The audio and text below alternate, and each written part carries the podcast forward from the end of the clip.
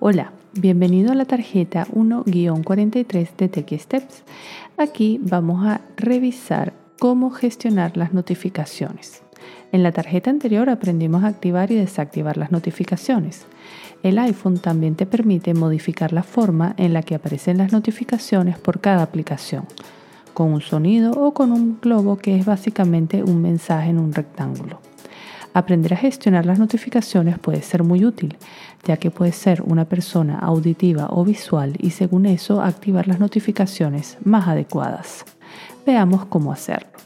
Te invito en este momento a voltear la tarjeta para revisar paso a paso cómo gestionar notificaciones en el iPhone.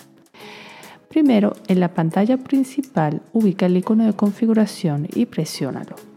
Segundo, desliza tu dedo hacia arriba en la pantalla hasta que llegues a notificaciones y toca con tu dedo en el símbolo mayor o triángulo acostado. Tercero, desplázate con tu dedo sobre la pantalla hasta que aparezca el estilo de notificaciones, donde puedes seleccionar de cuáles aplicaciones recibes notificaciones.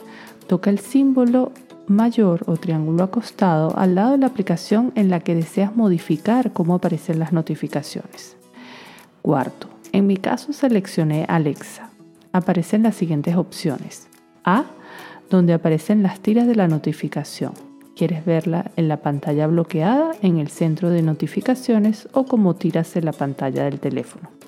B, las tiras aparecen de forma temporal o persistente. C, si la notificación viene con sonidos o globos.